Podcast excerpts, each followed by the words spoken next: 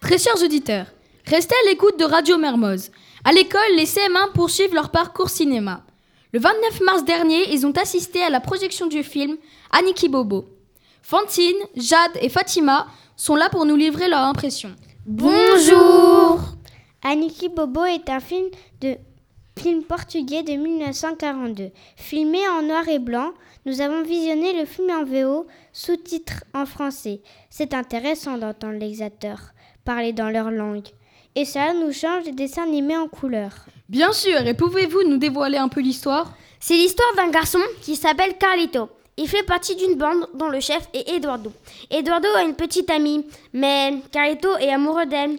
Et pour prouver à la jeune fille son amour, Carlito vole une poupée et la lui offre.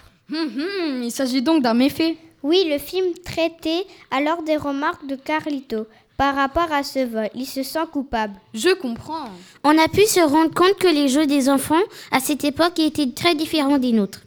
Il y avait des jeux dangereux comme monter sur les toits, nager dans le, port, sortir la nuit sans demander la permission et se bagarrer. Dans le film, on voit également l'école de cette époque. Le maître était très sévère. Les élèves punis, portaient le bonnet d'âne. Les enfants étaient assis sur des bancs en bois. Personnellement, je n'aurais pas aimé aller dans cette école.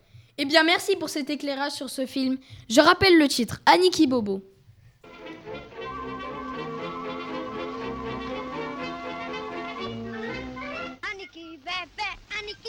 Baba senin tata birin balka bakın salama.